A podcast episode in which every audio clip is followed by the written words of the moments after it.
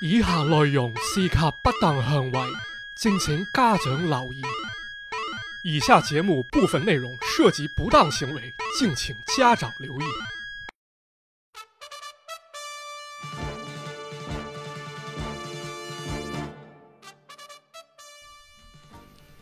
各位觀眾朋友，不是各位聽眾朋友，大家好，我是马探长。我这段不剪，我是 池子。操！哎呀，听着刚是刚开始开头，我这段塑料广东话， 啊，咱节目就这么开始了啊！现在咱们听的这首歌呢，叫《万水千山纵横》，它是一九八二年 TVB 版的《天龙八部之虚竹传奇》主题歌。嗯，当时呢，这这剧、剧《虚竹传奇》虚竹啊，啊虚竹传奇。嗯对，当时呢，这剧是八二年无线最大的盛世啊，可以说气势磅礴，结构独特嗯。据说呢，这个剧放到台湾去播的时候啊，也是引起了万人空巷的狂潮啊。那是，那这回咱们是要聊《天龙八部》吗？嗯咱聊金庸吗？哎，并不是啊，咱这回呢要聊的是香港流行文化中的一座大山——黄沾先生。哎，黄沾啊，四大才子之一啊。没错，嗯哎正如咱大家听到这首歌啊，旋律轻快啊，荡气回肠，可以说沧海横流，方显英雄本色啊。嗯啊，这歌呢是我爹推荐给我的。当时呢上中学的时候，我特别爱听谭咏麟啊，就是谭咏麟、陈百强啊，嗯，一般都是以情歌为主啊。对，这时候我爹跟我说了，不是你啊，别看我我就看看你。啊，你嗯说了说你想体会一下香港才子的豪气啊，嗯，你就听这首歌，你就感觉你就能感觉到，对现吧？在听着确实感觉这个心潮澎湃啊。对吧？嗯对，听完以后啊，就感慨这歌写的太好了对，啊！当时咱们对香港的印象是，这地儿虽然繁华，啊特别潮流，但终归呢，它可能是一个弹丸之地啊，嗯这地界不是大。哎，当时你想想啊，启德机场这么重要一机场，人离闹市区都非常的近啊。对，有时候飞机起飞在闹市区上空飞过，哎，有那个经典的照片吗？没就是错能看到底下那个房子和一个巨大的飞机的那个剪影。对，嗯而且香港地皮紧俏，这是嗯出了名的。那是寸土寸金啊。所以没想到当时香港作词人人能寥寥几笔啊，把这种纵横四海、山高水远这种感觉表达出来。哎，对，啊，人们是都说这个创作都是来源于自己的生活嘛。对，但是你没经历过，你怎么能创作出来呢？没错，这就是香港这帮人的魅力所在嘛。对啊，嗯这不简单啊。一看这首歌是著名作曲人顾嘉辉作的曲，才子黄沾写词。哎，黄沾，也没就是错我们今天这期节目的主角了。对，咱重点看看人这词儿啊，万水千山纵横，起句风急云翻，豪气吞吐风雷，饮下双杯血盏。嗯，独闯高峰远滩，人生几多个关，却笑他世人忘要将汉葫芦来献。哎，有趣的是呢，这是首电视歌啊。电视咱刚说了，主题是虚竹传奇，对，但这首歌呢被评价为其实描写的是乔峰的一生，嗯，怎么说呢？有这种万水千山的豪迈啊，又有一种独闯高峰远滩的这种悲凉之情嗯，啊，一种寂寞之情。那这个作词人黄沾呢，自然非常非常不简单。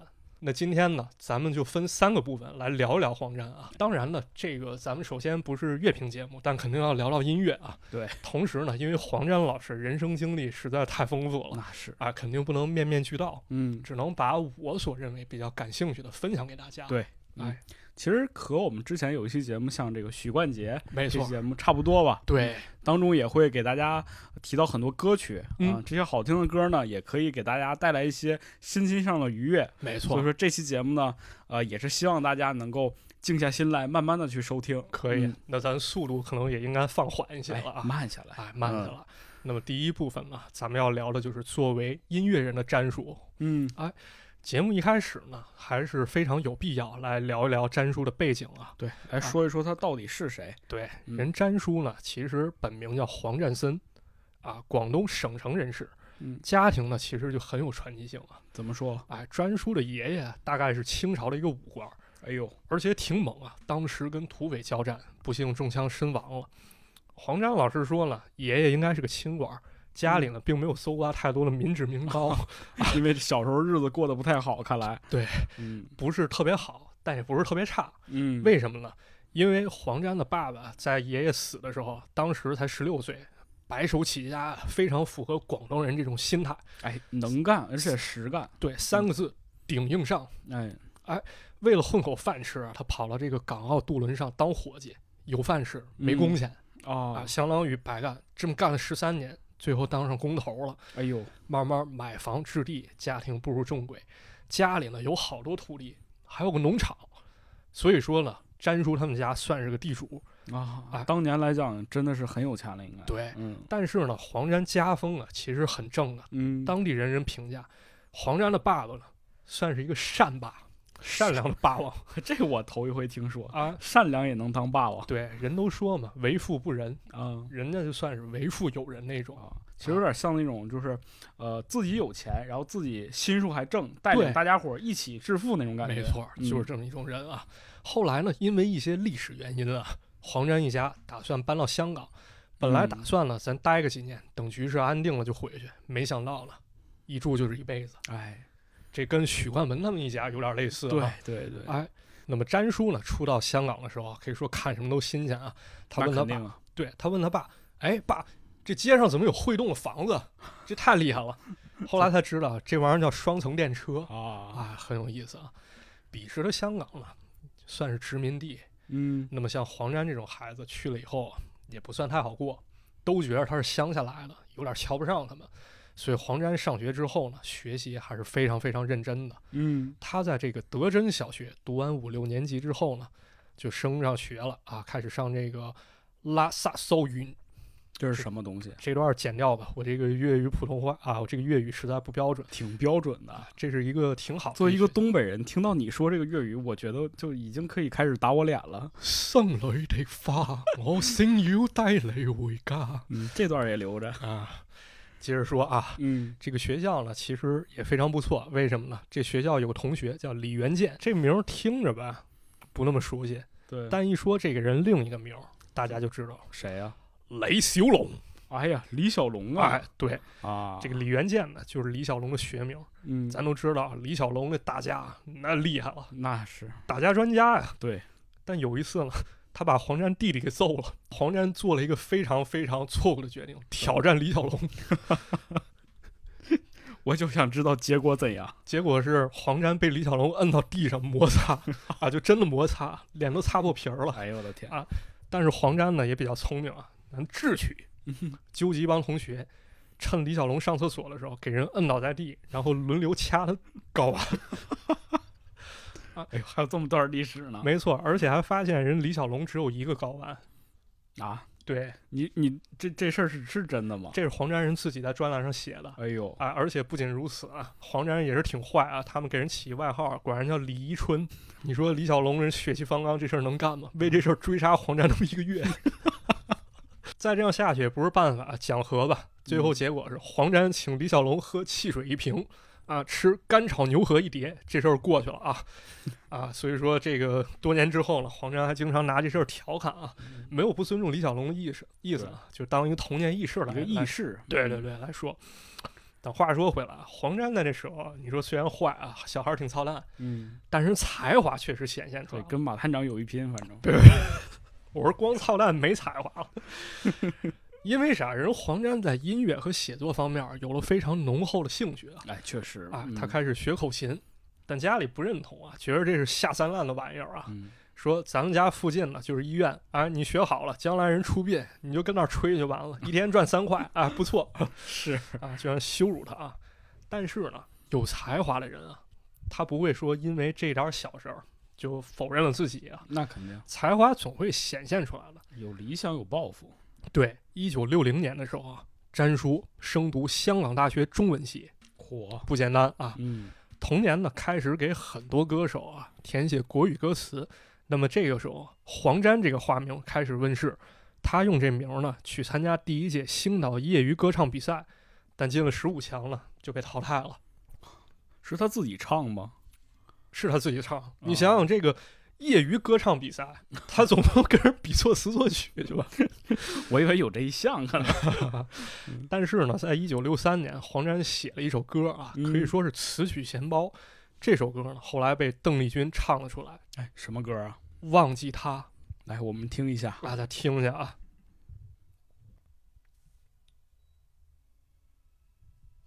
婉转动人啊，嗯，非常婉转动人，而且这歌词儿呢，看着直白，但其实细细品读呢，非常之细腻啊，是吗？曲子也非常动人，有种幽怨的感觉啊。嗯，咱给大家读一段啊：忘记他，等于忘掉一切，等于将方向抛掉，遗失了自己；忘记他，等于忘记了欢喜，等于将心灵也锁住，同苦痛在一起，听着那么伤感。啊是不是非常伤感？人把这个遗失掉自己，失去自我，嗯同苦痛在一起，这种感觉全给写出来了。嗯，哎也有人说了，这歌儿吧，在创作方面绵延时间很长，对，比如黄沾就说了，这个歌第一段旋律是他六零年的时候，这时候他十九岁，这时候人就写出来了。本来呢想参加一个电影《不了情》的这个争取比赛，我是吗？哎，但感觉水平不够，这事儿就搁置下来了。林燕妮说，忘记他有几句词啊，其实他写的小词儿被黄沾给借走了。嗯，总之，到一九八零年，邓丽君小姐当时为顺应香港粤语歌风潮，咱来个粤语歌专辑吧。对，哎当年也是开始实行这个粤语歌了。对，嗯，就是说詹叔，我来跟你邀一首歌吧。啊，哎，随后发现了这个作品，也有人说了，这歌啊，其实创作于一九六七年。嗯这个事儿吧，得结合当时历史背景来看。当时呢，香港一些工人呢，因为劳资纠纷，引发了一些社会动荡啊，这咱就不细聊了。嗯，但同年呢，香港无线电视台也成立了，也就是说，香港流行文化呢，人开始走起了，那是，所以人们也会觉得啊，忘记他讲的，如果说是单纯爱情，那就俗了。还有一种社会变革中的痛苦和希望并存，啊哎，这么一种感觉。就是忘记过去，让我们重新开始。对，嗯变革的过程中呢，可能会有些许痛苦，对，但不可否认的是，前途是光明的。是的，哎，所以说呢，黄沾的才华还是非常厉害。那么到了一九七三年呢，黄沾人开始搞广告公司了。啊，哎，这个后面咱们会详细聊啊。当时这公司接了一个案子，怎么回事儿？人迪士尼乐园表演团来香港演出了，嚯，这不得了吧？那，啊，人有个主题歌呢，叫《It's a Small World》，嗯，就那首歌啊，这是个美丽的小世界， 就那个咱们可能都会唱啊。嗯，但是呢，香港还是有一部分民众人不懂英文，对呀，那怎么办？咱来个粤语版吧。啊啊哎，翻译一下，詹叔把这词儿给给接了，改编了一首叫《世界真细小》。这个歌呢，当时谁唱的？四朵金花，怎么说？都谁啊？四朵金花分别是肥肥、沈殿霞、哎呦， Lisa、汪明荃，这有名啊，有名儿明明、王爱明、圆圆、张德兰啊，啊，这四个人组成四朵金花演唱，可以说效果非常之好啊。这个词啊写的也非常不错。咱看啊，这个原曲英文它去表达，其实还是有点直白。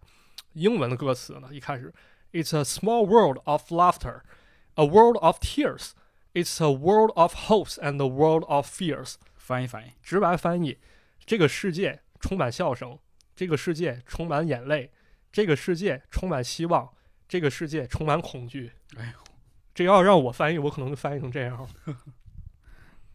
让黄沾怎么翻译的，咱听听啊。嗯，人人常欢笑，不要眼泪掉；时时怀希望，不必心里跳。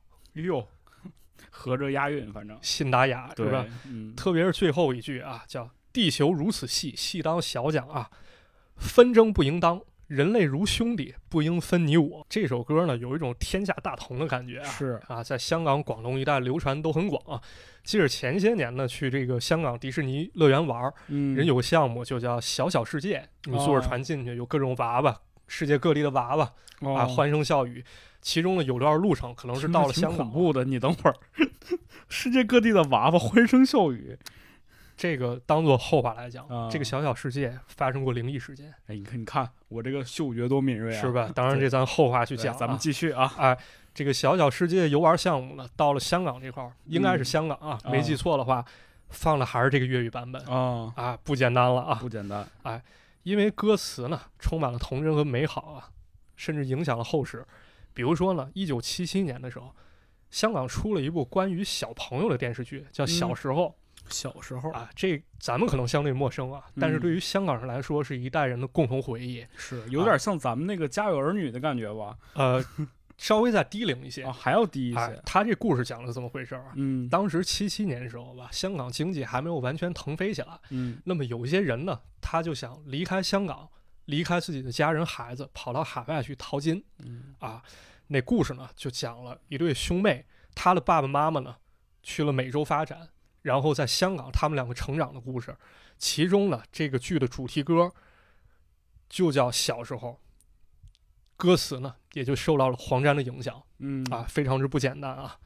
那么到了一九七六年呢，嘉艺要拍电视剧《射雕英雄传》，哎呦，那这个标准肯定不能按儿童歌曲的标准那来肯了嘛。定，又找了黄沾，说你给我一手包办了吧，这还是个急活啊！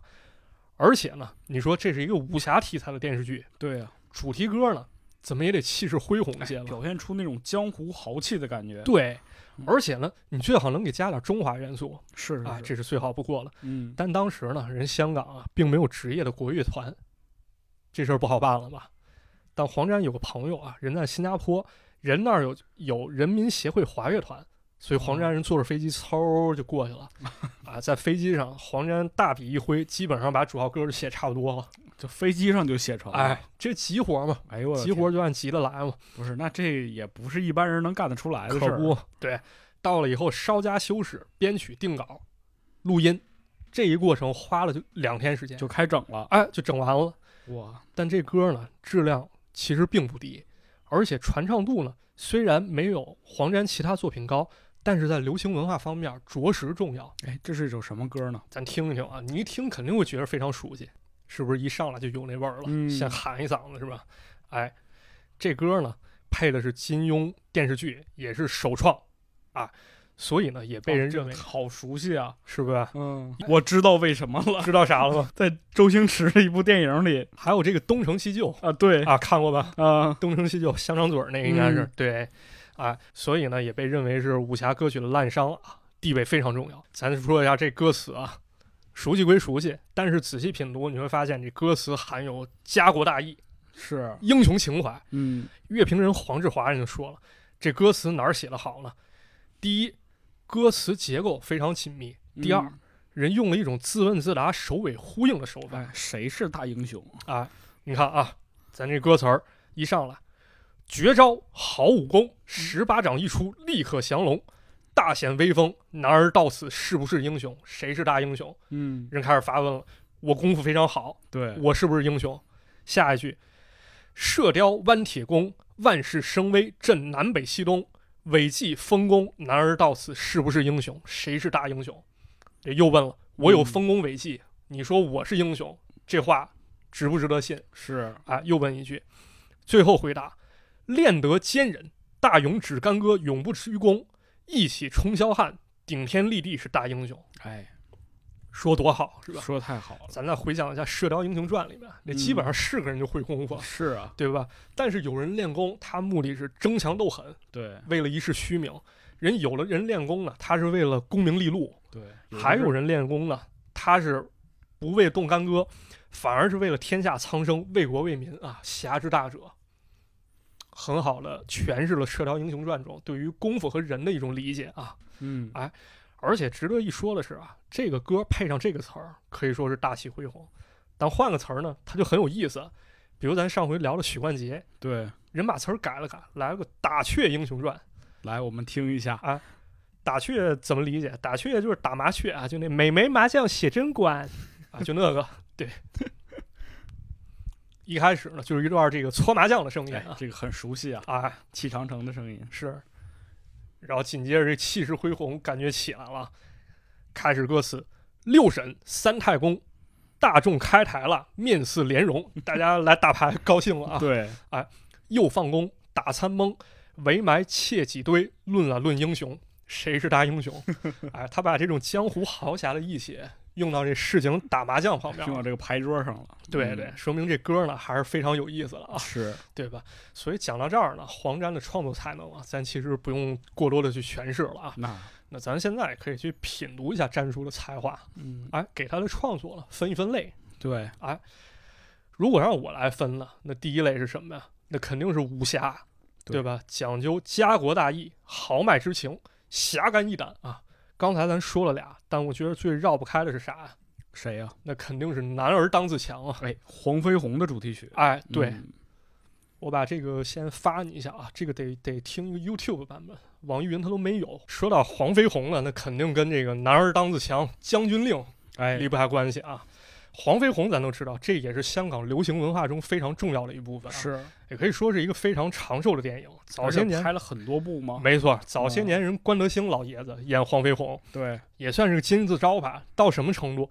当时电影公司老板缺钱了，怎么办？没事儿，咱拍个黄飞鸿啊，啊，这就完事儿了。 一本万利，没错儿，所以说呢，这古曲《将军令》呢，其实多用于黄飞鸿的配乐，但是呢，跟咱们听到的这个版本呢，现在听到的就不太一样。嗯，哪儿不一样呢？具体你看，咱们现在听到的这个《将军令》版本啊，可以说多用于一些邵氏电影，还有呢，就是咱们看成龙老师这个《醉拳》啊，用的也是这音乐，哦，是吧？你一听，下意识我给你配个音啊，吕洞宾踢球，我重来一遍，吕洞宾踢 球，吕洞别紧宾张，吕洞宾醉酒提壶立千金，曹国舅仙人敬酒锁侯后。对对对，或者再配，嘿哈嘿呀嘿哈哎啊，就这么一种感觉， 是，啊是吧？总之非常有年头，一种古老的感觉啊。嗯，但是呢，这个黄飞鸿拍的时候已经到九十年代了，新版黄飞鸿，年轻人呢未必喜欢这么老的东西，对，于是呢，詹叔给这个曲子填了一个词儿，哎嗯效果马上就不一样了，就是咱们现在说“男儿当自强男儿当自强，”啊，这个相信大家很熟悉了啊。是，啊，一般这个配乐呢运用非常广。你看电影、电视剧，甚至解说，嗯，这个歌一出来，基本上你觉得肯定稳了，对，主角马上就要打败反派了，对，嗯吊，打对手了。对，哎，咱再看一下这词儿，他写的哪儿好啊？嗯，你看，胸襟百千丈，眼光万里长，嗯，是奋发图强，做好汉，做个好汉子，每天要自强，热血男子，热胜红日光，嗯，有点这意思啊。咱放现在我跟你说，咱就只能会喊奥利给，啊， 人之前呢可能那场单骑铁打，哎，对，这感觉，啊咱们都知道啊，这电影当中黄飞鸿人的身份，嗯民，团教头，对，而且呢，他还是一个变革当中的英雄。嗯，这个时候呢，拳脚功夫是打不过人洋枪洋炮的，是的，所以呢，黄飞鸿在接连几部电影之中呢，也是在一个成长的过程当中，哎，他有一个思想上的转变，没错。嗯，他不断的看清时局啊，帮这个变革去输出自己一份力量。对，最经典的一段莫过于狮王争霸当中，哎，是我太喜欢了，啊，黄飞鸿怒斥李鸿章，人说了一句：“以小民之见，我们不只要练武强身以抗外敌，更重要的是广开言路，洽武合一，那才是国富民强之道。对，”所以说，这时候黄飞鸿啊，人并不是一介武夫，嗯，人是对一个为国为民的这么一个变革中的英雄是，其实这两年这个叶问很火嘛，啊。但其实我觉得叶问这个就是他这种拍摄方式或者继承的精神，就是当年的那个黄飞鸿的精神。没错，嗯，一方面呢有精彩武打，这不用说；另一方面，人玩的是什么？历史串联。哎对，啊，电影是电影啊，历史是历史，电影肯定要求好看嘛。你要想加点儿思想性，加点儿这个比较精彩剧情，咱就把它串联起来就好。对，融合到这些各种历史事件当中。没错，嗯反正这个男儿当自强了，你一听特别有一种感觉，四个字形容：壮志凌云，壮志凌云。对吧？当时为这首歌呢，也是费了一番周折啊，因为啥？经典得沿用下来吧。嗯， 但是你要搞创新啊，你改编不是乱编。对，细说不是胡说。对，这歌呢搞了五版都不满意，但最后发现呢，铁肺林子祥人能唱这歌，林子祥稳了啊。嗯结果黄沾更给力，人一天就把词儿写好定稿了，黄沾真的是这个效率也太高了。对，非常非常厉害啊。这词儿呢，有的人不喜欢，人说这词儿你这空喊口号，嗯，有的人觉得这太厉害了，比如啥，气和血配浪与日，胆与骨配铁与钢，哦，胆似铁打，不如金刚。嗯，哎虚实并写，辗转为玉，气度恢宏且不失细腻。不来，咱们听一下这个版本吧。哎，同嗯样都是这个鼓敲击，然后开头。对，嗯，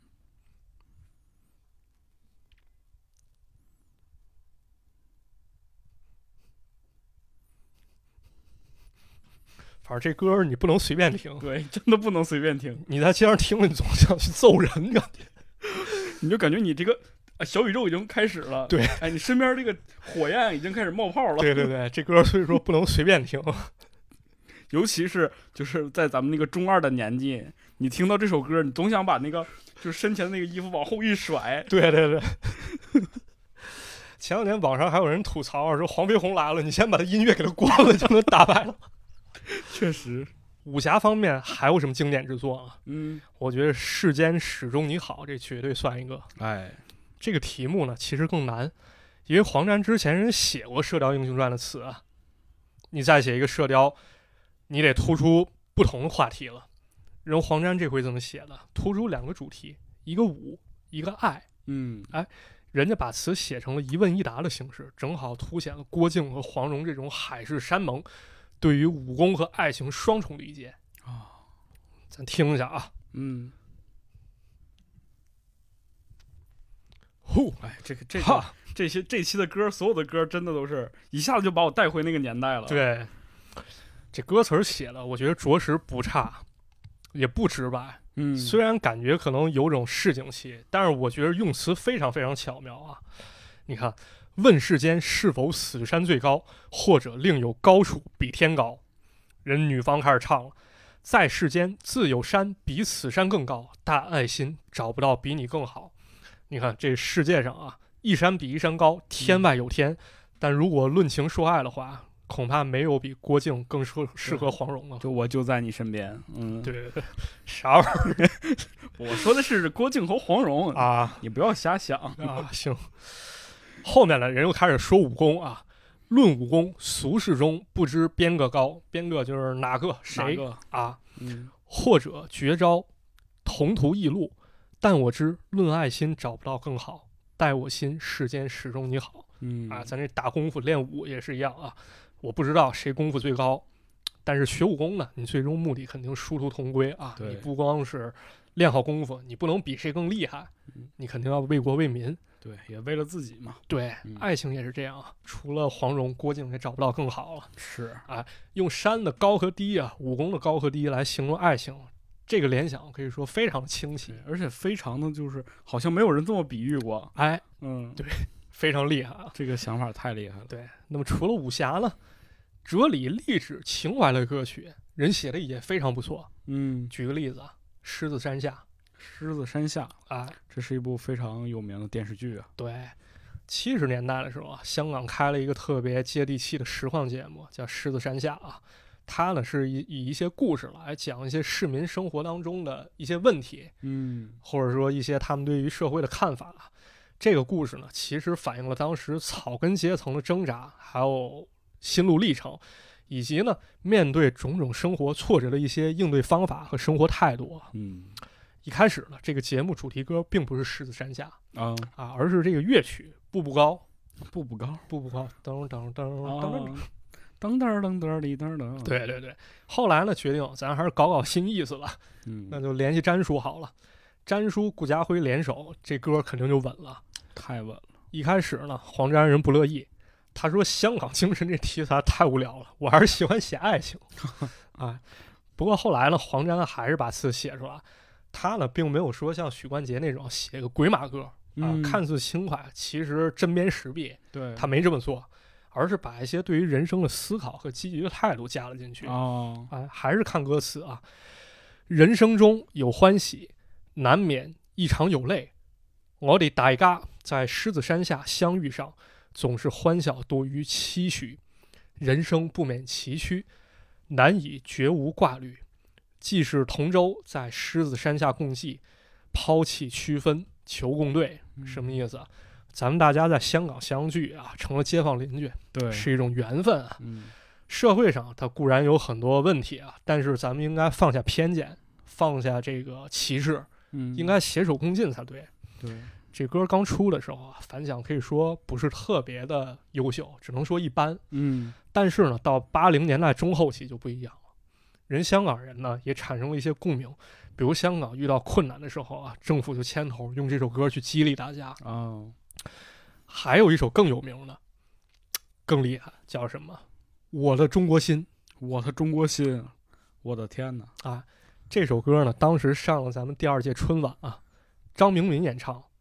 据说当时人胡耀邦总理听了以后啊，都非常感动，嗯直接问电视台说：“你把这录像给我吧，为啥？我要让我家人学会这首歌，一块儿唱。哎呦，”啊，咱看看歌词，啊为什么能打动这个胡耀邦总理呢？洋装虽然穿在身，我心依然是中国心。我的祖先早已把我的一切烙上中国印。这歌呢，乍一看感觉好像是海外侨胞啊，我身在异国他乡，嗯，非常思念我的祖国，非常思念黄山黄河，想再去亲眼看一看啊。但黄沾说了，这歌呢，其实我是在自己写自己，嗯，为什么呢？因为当时他已经离开故乡广州，可以说是数十年了，对，还是会非常思念自己家乡。有一次呢，黄沾听说小平同志特别喜欢这首歌，哇，啊，可以说非常受到鼓舞啊。那肯定啊，啊，因为黄沾呢特别欣赏这位改革开放的总设计师。说完了家国情怀，嗯，黄沾人刚才不也说了，我喜欢写爱情，对，那咱听着爱情歌吧。爱情歌来哎听一下。啊，爱情也不错。当时呢，咱们品读了几等会首儿啊，这这确定是爱情歌吗？这个啊这只能不按套路出牌了。嗯当年情啊，当年情咱都知道，它是《英雄本色》的主题歌，哎是，有发哥，发哥嗯演的小马哥，对，有这个子杰，是有张这国个荣，对，有张国荣，有狄龙，哎铁三角，讲的是兄弟之间的义气啊。而且呢，这歌所以你理解为爱情是吗？不，这不是我说了啊，咱一会儿给大家解释啊。嗯，先跟大家说一个好玩的事儿啊，《英雄本色》的导演是吴宇森，对，他在黄沾先生病逝之后了，他回忆，一九七四年的时候，吴宇森在协助拍摄一部电影叫《鬼马双星》，哎，这个我们以前也听过，对，黄沾在其中演一个主持人叫黄布文，黄不文，布文是什么？咱一会儿解释啊。嗯，这两个人当时都不是说混得特别展，但是呢，俩人特别喜欢对方，一见如故。十多年后呢，黄沾免费给这个《当年情》的曲子填上了词，纪念他跟吴宇森之间的友情我天啊，啊。这友情实锤了啊！真的是但有人呢，觉着不是这样，这不是我说的啊，啊，这是词评人杨希说了，他提出了一个非常大胆的观点，怎么说？他推测黄沾真是不简单。怎么？这是一个黑帮江湖的电影，但是呢，黄沾想写情歌，所以用了一些特别暧昧、模糊的言辞。啊，怎么理解？你看，嗯其中一句：“遗忘你，眼里温馨已通电，心里面从前梦一点未改变。今日我又与与你又是肩并肩，当年情再度添上新鲜。”特别是“通电”这个字眼我啊，看念就通电，就是大家伙儿形容过初恋般的感觉是啊什么？就是通被嗯电嗯到嘛。对，张国荣一唱《夜梦里》，眼泪弯，请不要给我抛媚眼儿。 对，所以这歌呢，如果单看这一句，嗯，是不是感觉还是有点像描写爱情啊？确实，啊，其实他也说了是情歌嘛。对嗯，所以呢，咱们花了一些笔墨呢，去讲作为音乐人的詹叔。当然，詹叔的作品呢实在是太多了啊，啊，咱要讲的话，可能这就不是一个节目了，对，这真就的一是。系列节目了啊。嗯，所以现在就此打住，咱们呢下面聊一聊詹叔的另一面啊。哎，哪一面呢？咱们聊一聊摸爬滚打的才子黄沾。嗯，通过作品来看，黄沾才华横溢，咱们可能会推测啊，这个真的是毋庸置疑。啊，咱们可能会想了，詹叔是不是一直顺风顺水啊？毕竟是啊有才华，嗯，有饭吃嘛。但事实啊，其实并不是咱们想象这样啊。哦，詹叔的一生呢，可以说是跌宕起伏。不过呢，詹叔啊，他并没有因为风险，就是说我的才华可以白白浪费。相反呢，他是起起落落，留下了很多脍炙人口的佳话，终成一代才子。我天，黄沾先生认为呢，做音乐，咱们认为最重要的一点，他说这只是赚钱的兴趣啊，做人嘛，就是要自让自己开心喽。啊。人家正职是什么？嗯，广告人广告人，啊。这不得不说，嗯，詹叔呢，对于一些广告人来说，啊人算是前辈创意那是杠杠的。啊。对，嗯因为我也做过广告，其实特别能理解啊。对，广告是一个特别吃才华的东西，是的，有的文案，有的想法，嗯，你有的人你想半天你想不出来，有的人一句话的事儿就能搞定。嗯啊詹叔了，他大学毕业两年后人就加入广告界了。当时呢是受聘于英美烟草广告公司当广告部经理助理。六八年呢，又当成了副经理，保送英国，人接受商业管理训练了。但是呢，在此期间，人干的活儿呢，主要职责是控制广告预算啊，啊，跟创作关系不大。控制成本这一块了。对，而且当时广告行业啊一般都是外企，嗯人英美广告公司也不例外。嗯，外企嘛，而且当时那个社会环境，香港又是殖民地，对，种族歧视那就很严重吧？肯定的。对，有时候不仅华人，你想当高层没机会，而且有时候你想跟外国人乘同一座电梯，那不好意思，请你下去，这跟当年美国那个黑人歧视是一样的。狗眼看人低嘛，哎对，没办法。所以说呢，黄沾当时他做到这个副经理已经很不容易了，但换句话说啊，就算干到死，他也未必能有实权。也就只是个副经理了。哎，这段时间呢，黄沾可以说特别憋屈啊。他的上司是一个特别油腻的中年，下午三点人就走了，啊，干啥去？谈业务去吗？谈业务去，拉拉客户去吗？不是，我能想到，人跑中环泡吧去了那肯定。啊。那活儿没人干了吧？谁干？黄沾干吧。所以对于黄沾来说，干这副经理，啊明升暗降，啊，对吧？顶着这个头衔儿，干着经理助理的活儿。一九七零年，黄沾人离职了，走了啊，去了一家中美合资的华美广告。这时候人开始当创意总监了，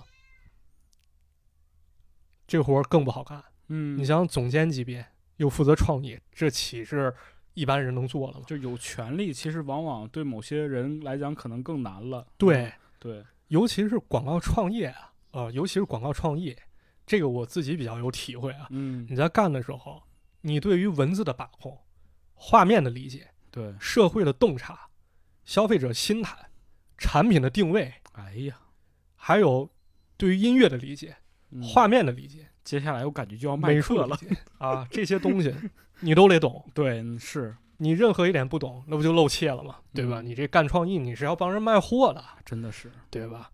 哎，但在这段时间，黄沾的才华可以说一发不可收拾嗯。咱挑典型的说，来，当时这个人头马面啊，哎不是人人头头马马没面， 人头马没面，这整没面子了，对是吧？，啊这这多尴尬。人一人头款马酒啊，啊，非常有名的这个洋酒，对，嗯，人要做广告，这酒啊呢，在国外是餐后酒，是但咱中国人嘛，没那么多讲究啊，对，啊，一般呢，咱直接在餐桌上咱就豪饮了啊。嗯，当时黄沾想了一句非常非常简单的文案啊：怎么说？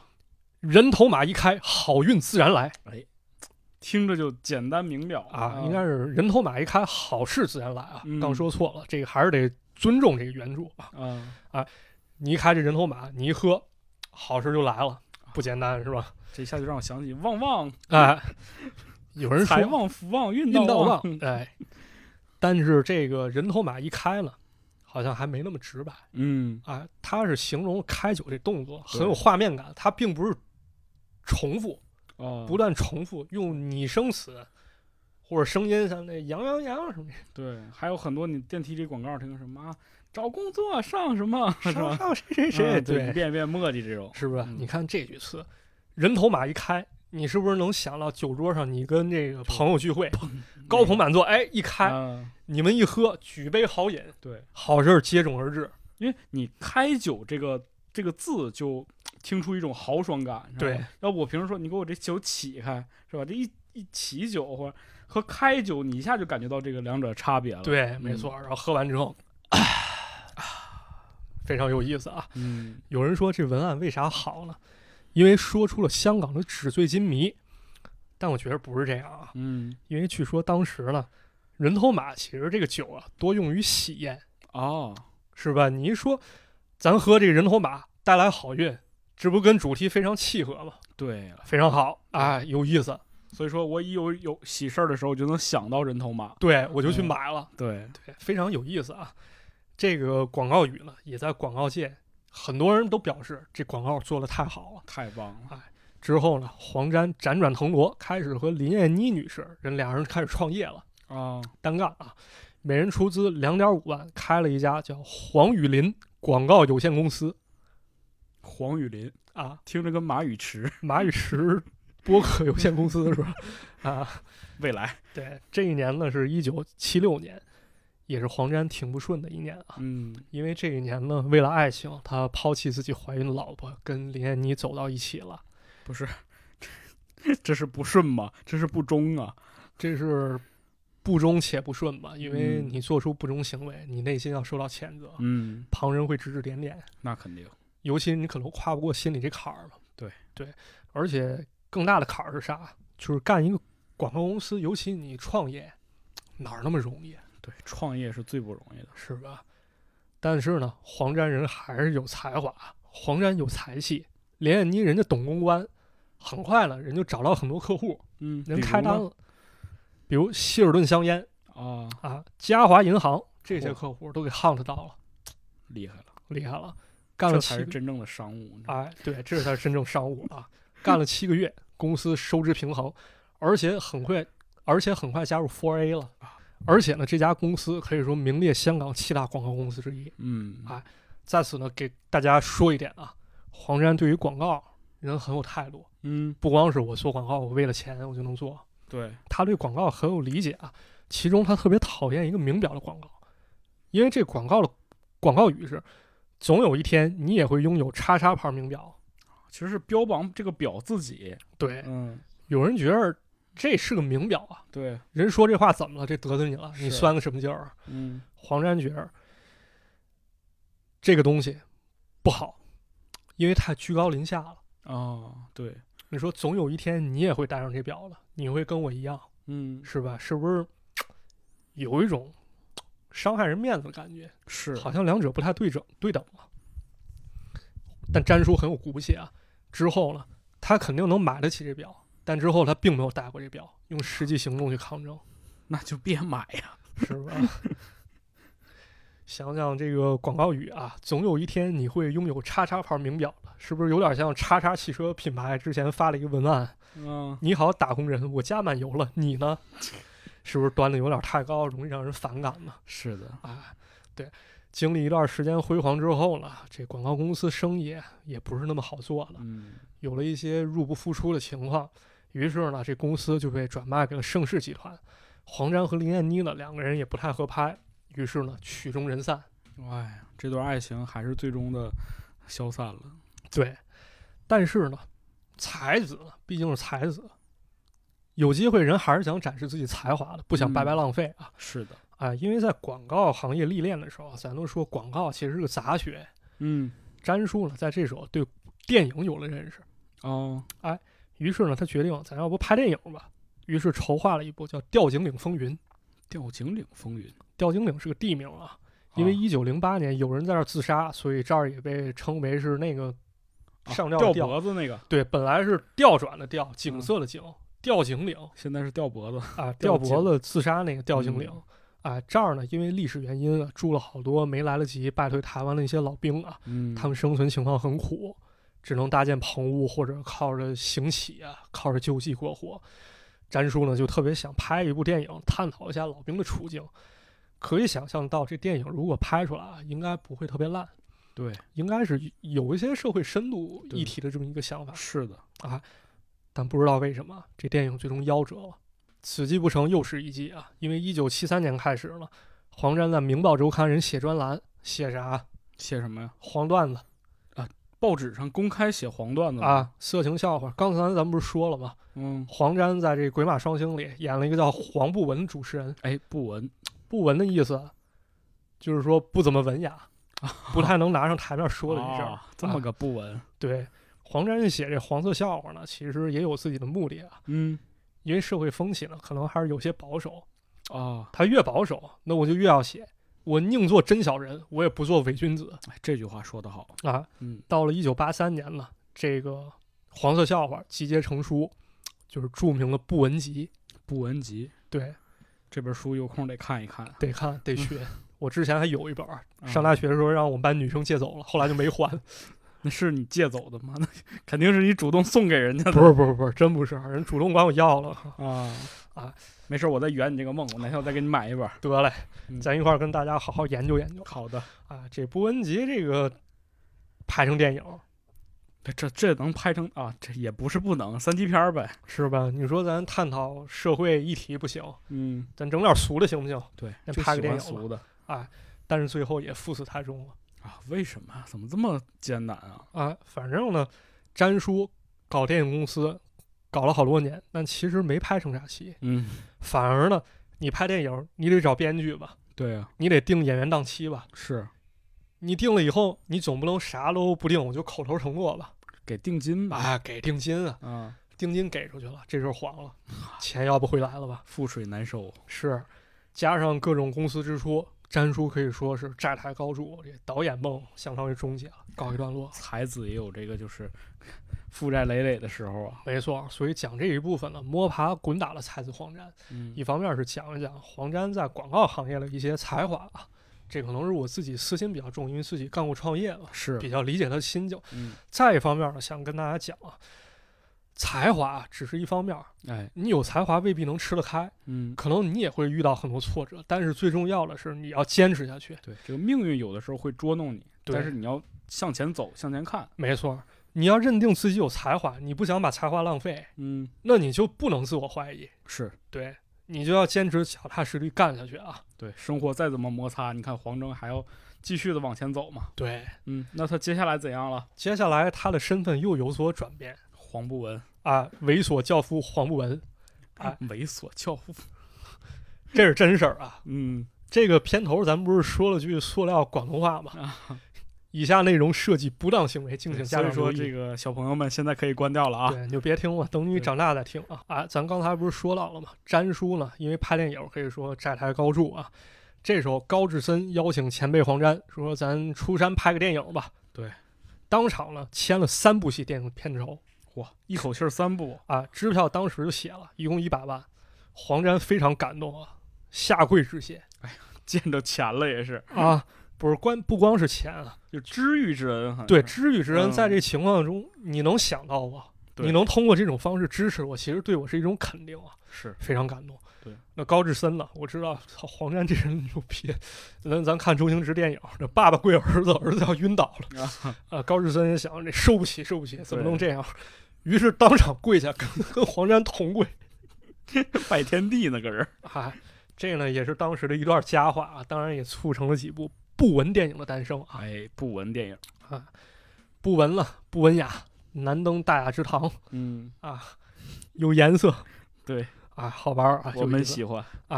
詹叔本身呢，人是个非常非常洒脱的人啊，哎，是，啊演这基本没啥难度啊，所以他自己演是吗？他自己演哇，亲自出场，很难得。那太厉害了。对，所以今天说了这几部片儿啊，大家感兴趣还是应该去看一看。啊，因为是黄沾亲自出演啊。，对，咱主要是看这电影价值，并不是说我去他妈的我去传播什么有颜色的东西啊，啊，也可以传不传？别别闹啊，别闹，节目不想要了是吧？啊，这电影呢，有一些拍的确实挺不错，比如有一部叫《不文女学堂》。嗯，听出那味儿了啊，相当于什么三级片儿版的《开心鬼》，《啊！开心鬼》知道吧？开心鬼太知道了，啊，黄百鸣演的，黄百鸣跟这桥段差不多啊。黄沾在其中饰演的是风流才子唐伯虎的后人，叫唐十义。但是这人呢，特别好唐色十亿，啊，你听这名儿就知道他多缺钱。是不是？对。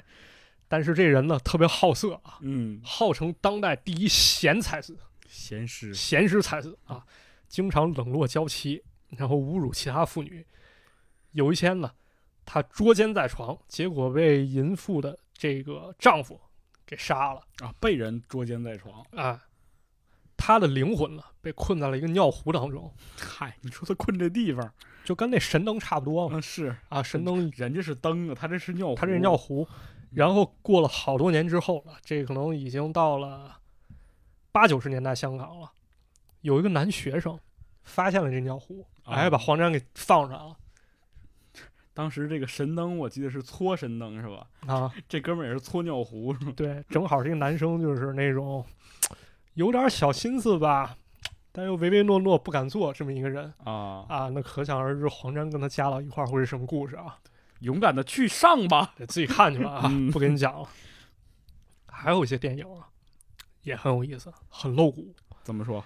比如有这么两部，第一个叫《私中真面目》思中真面目。真目真面目很容易理解啊。嗯，私中是什么？思中是什么？私中妹就是指做一些这个钱色交易的女性。啊，明白了，还有一部《叫什么名儿？大闲诗这太露骨》，了，很这露个骨啊。而且这两个片儿啊，伪纪录片儿，伪纪录片儿。用纪录片儿的手法去拍这事儿。哎呦，高级啊！对，而且拍的着实不差啊。怎么说呢？考据非常严谨，探访香港各个时期的色情产业。我我怀疑啊，这咱这期节目到这儿啊，播放量就可以停了。很多人已经开始去拿出自己的那个小小电脑了。还是那句话啊，有的人听着听着播客就打开了浏览器啊。这期我跟你说，不允许在评论区里求种子。对，一我旦没有啊发现， 没有没有，我们没真的有，我没有，真没有，嗯好多年前看了。对嗯啊，接着给大家讲啊，你都说到这份儿上，你不能不给大家讲了，对呀、讲几个有意思憋的啊。不住了，主要是对，不是关键是什么？啊这个东西对于了解香港当时的历史以及流行文化很有帮助。，对，主要是了解黄沾嘛。人黄沾不是说了，我宁做真小人，不做伪君子。咱们不必要去，因为它可能带点黄色啊我们家猫已经憋不住了。啊！我家猫正在发春啊，嗯，对， 咱不能因为这东西带点颜色，咱就避而不谈。我去讲这东西，你就觉得我是一个非常闲适、非常下流的人啊。不是吗？是， 挑几个好玩的说吧， 比如，比如很多年前啊，香港丽园游乐园嗯，在迪士尼兴起之前，人有这么个游乐园上一期节目欧阳。啊。欧阳炳强欧阳炳强他就领着他自己的那个闺女和媳妇儿，不就去那个丽园对吗？去丽园游乐园了。嗯，人这地方有个游乐设施叫恐龙屋恐龙舞啊，造型就是一个大恐龙的形象啊，小小爪子，啊。根据人詹叔考据啊，这个地方之前是表演科学美人的地方。什么叫科学美人？请啊解释解释。所谓科学美人呢，就是一位身材非常丰腴的工作人员，衣着非常暴露，啊嗯，在台上遮遮掩掩， 然后遮遮掩掩还可以。伴随着忽明忽暗的灯光，开始向台下的观众暗送秋波，不哦时把这衣服哎一 撩，哎，哎，这是当时人们娱乐消遣的一种方式啊，因为哦当时你可能找不到什么 Pornhub 这个那个的 Pornhub 也不行了，啊，自己已经下架了好多视频啊，了。我觉得应该这样。嗯，应该这对样，这干对啊。五六十年代，詹叔又考据，香港当时有一种叫上楼擦鞋的玩意儿。上楼擦鞋，什么叫上楼擦鞋？是真擦鞋，就上门擦鞋呗。不是上门擦鞋。你在街上擦鞋，啊，你擦鞋坐的那个凳子非常高，嗯，你坐上这高凳子，翘二郎腿，把鞋往这儿一伸，那么就得擦吧。对啊，擦鞋是个什么动作？你站着擦吗？你趴着擦吗？你肯定弯腰去擦。对啊，这个擦鞋呢，需要花上几块钱，但是呢，擦鞋的是女性我大概了解。啊，穿着一个相对低胸的衣服是的，啊去擦鞋，腰一弯，上面的男性上了楼了，一览无遗是吧？一览庐山好风光啊！当然没有不尊重女性的方式啊，嗯是只是比较客观的把当时年代当年那个现象嘛，对嗯当年现象给讲出来啊。还有在湾仔洛克道一带，这更厉害了，人有一种以艺术为噱头的色情产业活动。说以艺术为噱头，艺术都有哪些门类？艺术摄影算吗？对，绘画算吗？是音乐，那那不算，音乐都不算艺术了不是音乐，你得听啊，你哦听你不能看吧？啊你画画，你摄影，你得看吧，就视听艺术呗。对吧？你看的话，你得画，你得摄，你嗯拍谁画谁。啊对，得有这个目标主体。对嗯，于是呢，当时就有一种活动啊，找一个风情万种的女模特，遮遮掩掩，摆出各种撩人的姿势。就画裸模呗，就是。对啊但是人可能不是为了艺术，反正就聚集了一帮闲尸鬼。就你这样想，你去现在北京的三里屯儿，看到很多人手里拎着这个是吧？啊，长枪短炮是一 个意思对对对，咱那个朋友陈道九同志不还去探访过吗？啊，假装一位年轻的老法师，各位套人的话。到了六十年代更厉害，啊。湾仔尖沙咀一带有一种叫无上装酒吧，无上，这就已经很直白了。无上装嘛，嗯，上厉害身了不啊穿衣服嘛，啊，当时呢有一些靠岸休整的一些水兵啊，人可能有钱没处花啊，身上闲钱比较多，所以就去这个无上装酒吧。什么叫无上装呢？就没穿衣服啊，上对班呀、嗯，就是这种娱乐活动对啊，有意思啊，有好玩意儿啊，我们今天都是以这个批判的眼光去看待这些的，考据历史吧。当然，对嗯这些很多都是违法活动，是，对但毕竟是那个时代嘛，就是对它是根据那个时代的很多呃现象啊，包括那个时代的一些特特殊产业产生的，没办法。对，包嗯括管理者他可能跟现在的眼光也不是那么一样的，嗯，对是的，哎追求的东西不一样。没错儿。咱们再给大家讲一部吧，也是詹叔演的，我特别喜欢这部你特别喜欢，啊，那给大家特别介绍一下。叫《不闻骚》，听着名儿都带劲是吧？是，哎，这一部呢可以说是香港闲时文化的集大成者。哎呀，这故事是怎么回事儿啊？当时有两个电视台收到了政府的一个通知，嗯，在晚上的时候可以开播一些打擦边球的成人节目， 哦，好机会，好机会。收视率就指着这活儿了。对，白天的收视率都不看了， 对，就就就指着晚上活儿了啊。对，于是两个电视台人开始搞这个搞事情了啊。嗯，黄沾呢是一个节目主持人，他主持一个节目，以不闻大师自居，但是呢，他给人讲黄色笑话，看起来好像很厉害，很有才气啊，嗯，但背后了人有一个代笔军师，是黄光亮演的，给他写笑话。但是呢，黄沾的老婆非常小气，说代笔你得给人工钱吧，对啊，是吧？你写多少给多少，你毕竟指着人家活着呢。但黄沾老婆就总克扣人家工钱啊，管得还挺宽。然后呢，黄光亮一生气，我不干了，我跑到临台，我跟你对着干，而且呢还找了一个人到庙街找了一个歌王叫尹光加盟。哇，这个尹光呢，人送外号“庙街王子”。何为庙街？庙街是一个非常有市井气息的地方啊。嗯，为什么叫庙街王子？因为他的歌太过直白，太粗俗，所以你在市面上可能只有去庙街这地方你才能买到，这是一种说法啊。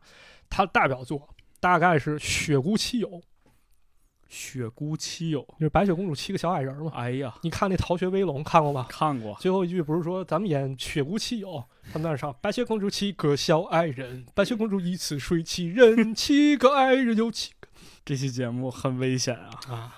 反而以流行文化的态度去解读了。这就句歌词应该就是来自于他的作品啊。是的，于是黄光亮和尹光两人强强联手，打了黄沾的节目，可以说收视节节败退啊。那咋办啊？黄沾想出一个阴招，为了拯救收视率，他去把尹光的老婆找来了，一块儿表演节目。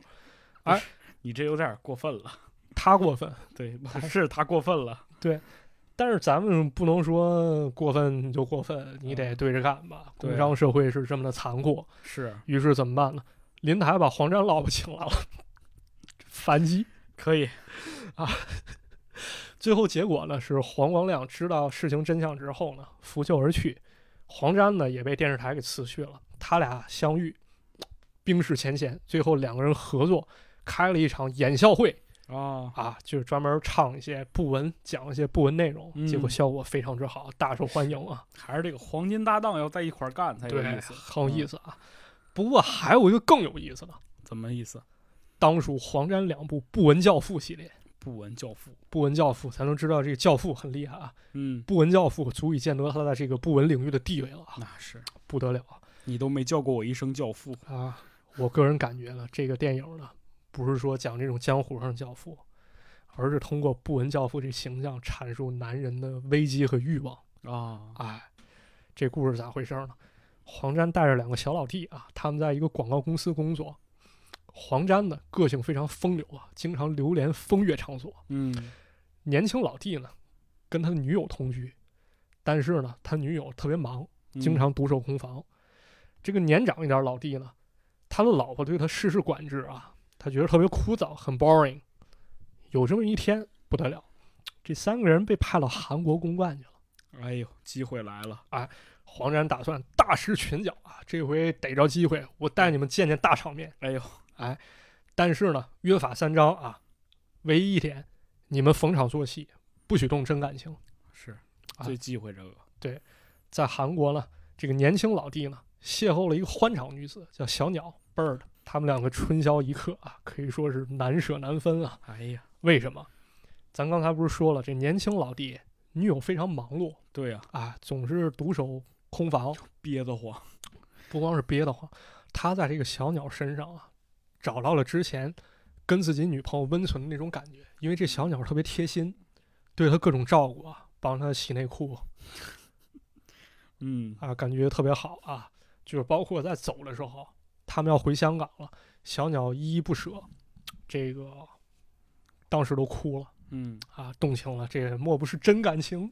就是啊哎，那么这个年长老弟呢也不简单，直接跟对方公司经理发生了一段不可描述的事情好嘛，啊，牛逼了啊！可以 为了业务献身，反正就是。是嗯，啊，经过一星期呢，这生意洽谈完毕了，他们就回了香港了。年长老弟呢，处处担心啊，你说万一被老婆发现了可怎么 办？是啊，啊，黄沾更惨，啊因为在这个过程当中啊，没有紧急避孕工具 了，人拿了个保鲜膜就上了， 我的天，然后得够了性原病始的啊，啊，得了什么？性病。哎呀，年轻老弟呢，因为回去以后还是非常留恋这个小鸟倍儿的，嗯他未婚妻呢，就是他女朋友知道这件事儿了。嗯，东窗事发。哎，这年轻老弟太天真了，还想回韩国再去跟人见一面，结果就真去了。然后呢？去了以后发现，这个小鸟就在机场，跟一个非常油腻的男人搂在一起。然后那男人该走的时候，他还是哭了。人家就是啥，这个业务培训流程是这样的。对呀、逢场作戏，对不对？嗯，然后这个年轻老弟就过去了大失所望。啊。这个小鸟呢，也觉得很对不起他，说我们这些这一切呢，只是镜中月，水中花，嗯，你如果真的想珍惜生活，你就应该回香港，你去跟他道歉嗯，啊。故事就这么结束了啊，哎，很有意思啊。对， 还有一部是去日本的，感兴趣也可以看一看，这也是一套流程呗，对，反很正有意思啊。嗯那那一部也也挺有趣，黄黄沾直接被骗了啊，啊，直接被骗了，而且怎么说呢闹到香港了。行，说完了这几个电影啊，这个电影完全拍完了，已经在一九九五年了。黄沾的经济呢，这时候开始好转了。嗯跟他这个患难与共的下一任妻子叫陈慧敏儿，我故意读陈慧敏儿啊，不是那个陈慧敏 陈慧敏，好的，啊，他们结婚了。但这时候呢，黄沾经过一系列的打拼，人已经五十四岁了，留给他的时间呢，只有九年了。哎呦，不过呢，这一段时间呢，老一辈儿歌手啊人家已经淡出了。黄沾晚年的时候呢，可以说很少有歌手去找他填词，影响也慢慢衰落了。嗯，啊，他觉着呢是自己和年轻观众代沟太深了，也表示说我对香港乐坛的前景啊很忧虑有点悲观。啊。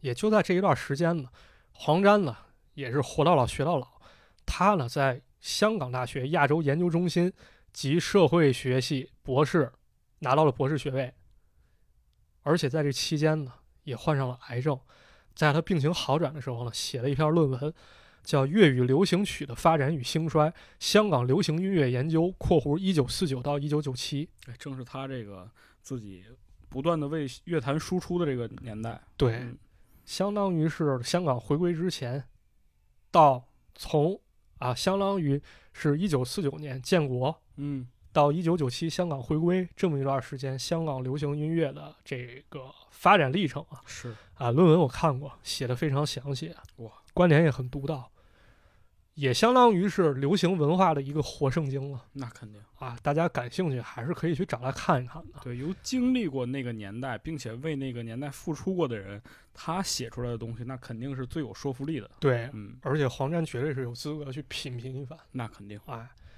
二零零一年的时候呢，这时候黄沾呢患上癌症，已经造成脱发了。他呢不想让外界知道这件事儿，所以呢跟麦家、罗家英、一个唐僧、一个光头神探，这仨人同台搞了一个节目，叫《三个光头佬》，还挺合适的，对，非常合适啊。因为黄沾那时候不是脱发嘛，因为化疗，对，化疗脱发嘛，嗯，他也是光头，对就干脆这么搞了。遍访香港所有话题人物，每周一晚播出，位居亚视排行榜第二位，哎呦，那那么么厉厉害，对，相当厉害。三年之后呢，詹叔与世长辞了。哎呀，我理解啊，可能是因为詹叔本身他有抽烟的习惯，哎对，而且呢生活压力也挺大，搞创作了，但生活肯定不太规律啊。最后呢，詹叔是因为癌症走了。在此之前呢，他还非常风趣的跟大家开了一个玩笑啊，写了篇文章叫《谁个哭黄沾》。就是谁哪个人哭黄沾，对，就是我死了以后，大谁家会会哭啊我，对大家会怎么祭奠我？他说倪匡会边哭边喝酒，哭完再笑，然后骂几句脏话。对，吴宇森可能会失声，金庸可能会演诗诗演诗诗， 说那么可爱呢。啊、演诗诗。嗯林燕妮说了，说詹叔在世的时候啊，无人问津，但人一走了，人们就开始歌功颂德啊嗯，，其实也有点讽刺啊对，啊，最终的情况跟这差不多。黄沾的追思会上呢，一共有一万六千名市市民参加，哎呦，人来了都不愿走。对啊，回顾詹叔这一生啊，他有才华，有洒脱，嗯有豪情啊、是，啊，看上去百无禁忌，但其实对于一些事情啊，他可以说非常有自己的原则。为了施展自己才华啊，起起落落，也被世人留下了很多经典去传颂啊，太多了。嗯，非常不简单。节目最后啊，我一直想放一首歌来纪念詹叔。一开始呢，想放一首《长路漫漫伴你闯》啊，投入命运万劫火，那得失怎么去量？驰马荡江湖，谁为往事再紧张？啊，致敬黄沾老师，他这不断闯荡的一生啊。也想放一首《鹿鼎记》这歌，叫《开心做出戏》。嗯，啊开心做出戏，对，这很欢快啊，去是形容他的洒脱。但最后想一想啊，一个人有多少成就，这个事儿是不用自己去说了。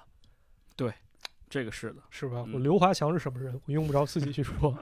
对，所以最后选了一首温拿乐队的歌，想去纪念一下。这首歌就叫《詹叔》。战术，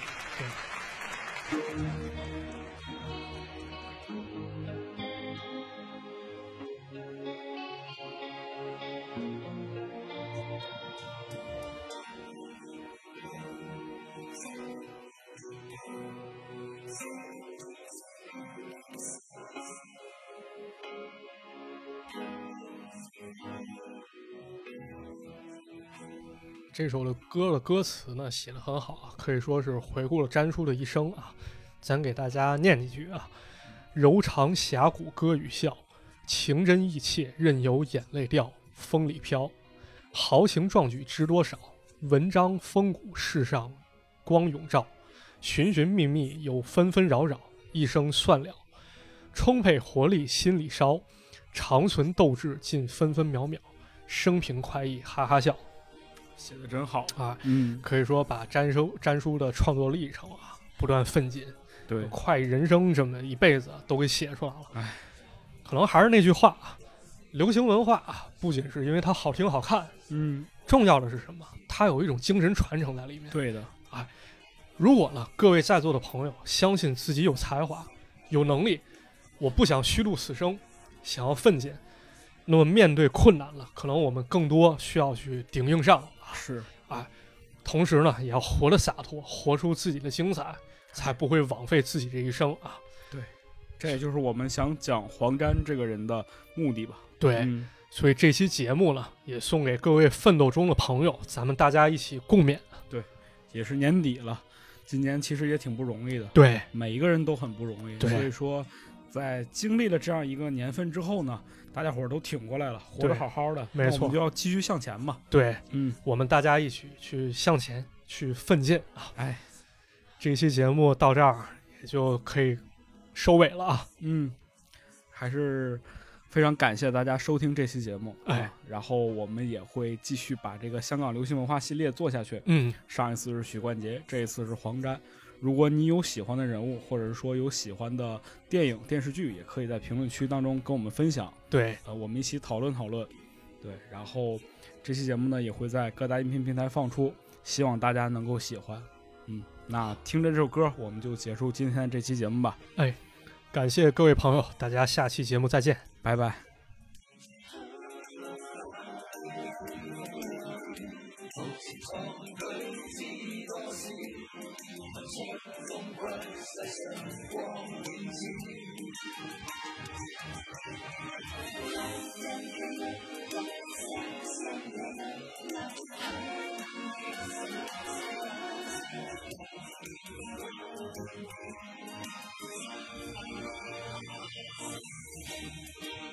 Thank